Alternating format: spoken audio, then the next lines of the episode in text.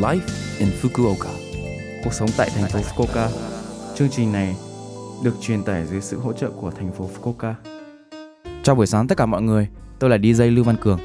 Trong chương trình Live in Fukuoka, chúng tôi sẽ cung cấp thông tin sinh hoạt và đi chơi để mọi người có thể có thời gian vui vẻ và thoải mái ở Fukuoka. Thứ sáu hàng tuần, tôi là Lưu Văn Cường, đến từ Việt Nam, sẽ truyền tải thông tin đến các bạn. Chỉ một chút thời gian ngắn thôi, nhưng rất mong các bạn hãy cùng đồng hành với mình nhé. Cuộc sống tại thành phố Fukuoka. Hôm nay, tôi xin giới thiệu Shichigo-san, một sự kiện truyền thống mà ai cũng sẽ trải qua khi sinh ra ở Nhật Bản, là ngày 15 tháng 11 Shichigo-san. Shichigo-san là một sự kiện kỷ niệm sự trưởng thành của trẻ em 7, 5 và 3 tuổi. Mặc quần áo nắng, đến thăm ngôi đền Ujigami cảm ơn vì sự phát triển thành công của bạn trong năm đó và cầu nguyện cho hạnh phúc và tuổi thọ trong tương lai.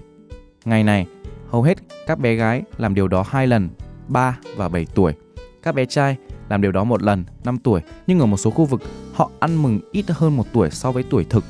Các chuyến thăm thường được tổ chức từ đầu đến giữa tháng 11, tập trung vào ngày 15 tháng 11 và trong thời gian này, bạn có thể gặp những đứa trẻ mặc kimono tuyệt đẹp tại các đền thờ. Nếu bạn thấy, hãy mỉm cười và nói xin chúc mừng. Việt Nam, mình cũng có rất nhiều lễ để chúc mừng sự kiện lớn lên của trẻ nhỏ như lễ đầy tháng. Cuộc sống tại thành phố Fukuoka Sau đây là thông tin từ thành phố Fukuoka Giới thiệu về trang web đặc biệt của Giải thưởng Văn hóa châu Á Fukuoka Ở châu Á, các dân tộc, ngôn ngữ và văn hóa đa dạng sống và tương tác với nhau.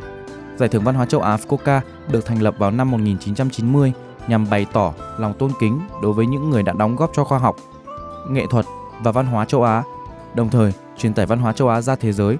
Sự kiện năm nay đã bị hủy bỏ do virus corona mới, nhưng một trong các đặc biệt đã tạo, được tạo ra để nhìn lại lịch sử 30 năm. Chúng tôi gửi thông điệp từ những người đoạt giải liên tiếp và video về các sự kiện đã qua, giới thiệu các bài phát biểu đoạt giải, các buổi diễn nhạc cụ truyền thống của châu Á, các buổi biểu diễn và sự tương tác giữa những người đoạt giải và sinh viên. Tìm kiếm Giải thưởng Văn hóa châu Á Fukuoka. Mời các bạn hãy thưởng thức những hình ảnh quý giá mà chỉ có thể thấy ở đây.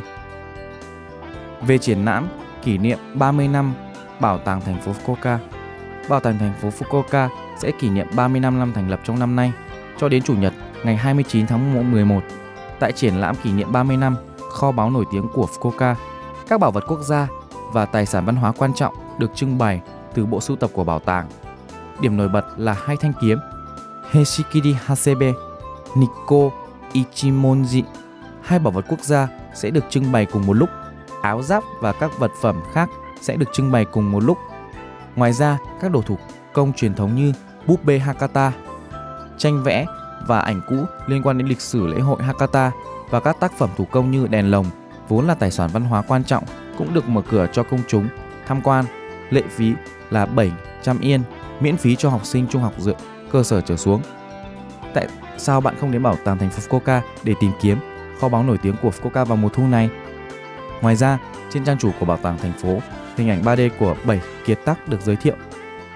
Xem từ bất kỳ vị trí nào bạn thích, lên xuống trái và phải hoặc phóng to và xem kỹ các chi tiết, đừng bỏ lỡ bảo tàng 3D, nơi bạn có thể thưởng thức tại nhà. Cuộc sống tại thành phố Fukuoka Số like Infoca tuần này mọi người cảm thấy thế nào ạ? Rất nhiều thông tin bổ ích phải không ạ? Số phát sóng này lúc nào cũng có thể nghe bằng postcard. Ngoài ra, mọi người cũng có thể biết về nội dung truyền tải trên blog. Mọi người xem qua trang chương trình từ trang chủ của lớp FM. Cuối cùng, tôi xin phép gửi đến mọi người bài Anh mệt rồi của ca sĩ Quân AP để chia tay mọi người.